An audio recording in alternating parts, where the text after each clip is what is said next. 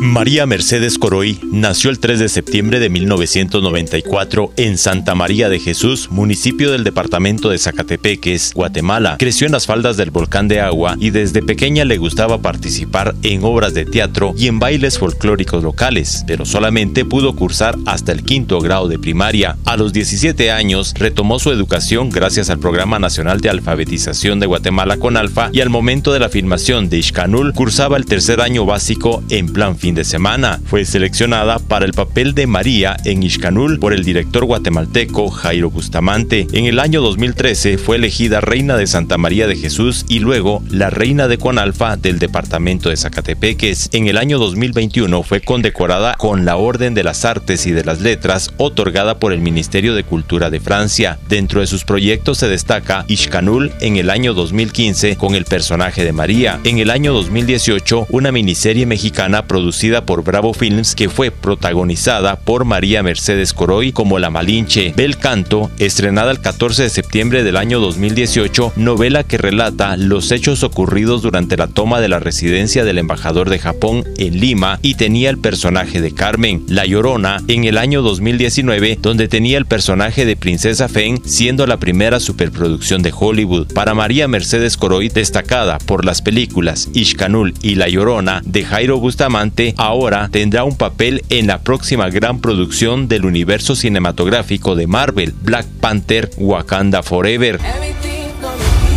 El primer avance de la cinta fue presentado en San Diego Comic 2022 la noche del sábado 23 de julio resaltando la participación de varios actores latinos y en la que María Mercedes Coroy interpreta la versión joven de la mamá de Namor, uno de los personajes centrales de la cinta y que es del mexicano Tenoch Huerta. María Mercedes Coroy aparece en una de las escenas bajo el agua y para su preparación del film, según se dio a conocer, le llevó a entrenar natación durante todo un año, debido a que en el personaje tenía que demostrar emociones reales y reflejar que vivía bajo el agua sin que saliera ningún una burbuja de la nariz o la boca. La producción de Marvel Panther Wakanda Forever llegará a los cines en el mes de noviembre del presente año y representará el final de una nueva fase del mundo cinematográfico y la introducción de nuevos personajes. Desde Emisoras Unidas Quetzaltenango informa Wilber Coyoy, primera en noticias, primera en deportes.